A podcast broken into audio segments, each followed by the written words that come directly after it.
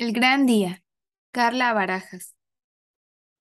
El perro inclinó las orejas hacia adelante, rascó la puerta y lloró de la emoción al ver a su antiguo dueño entrar a casa. Nadie de la familia le hizo caso.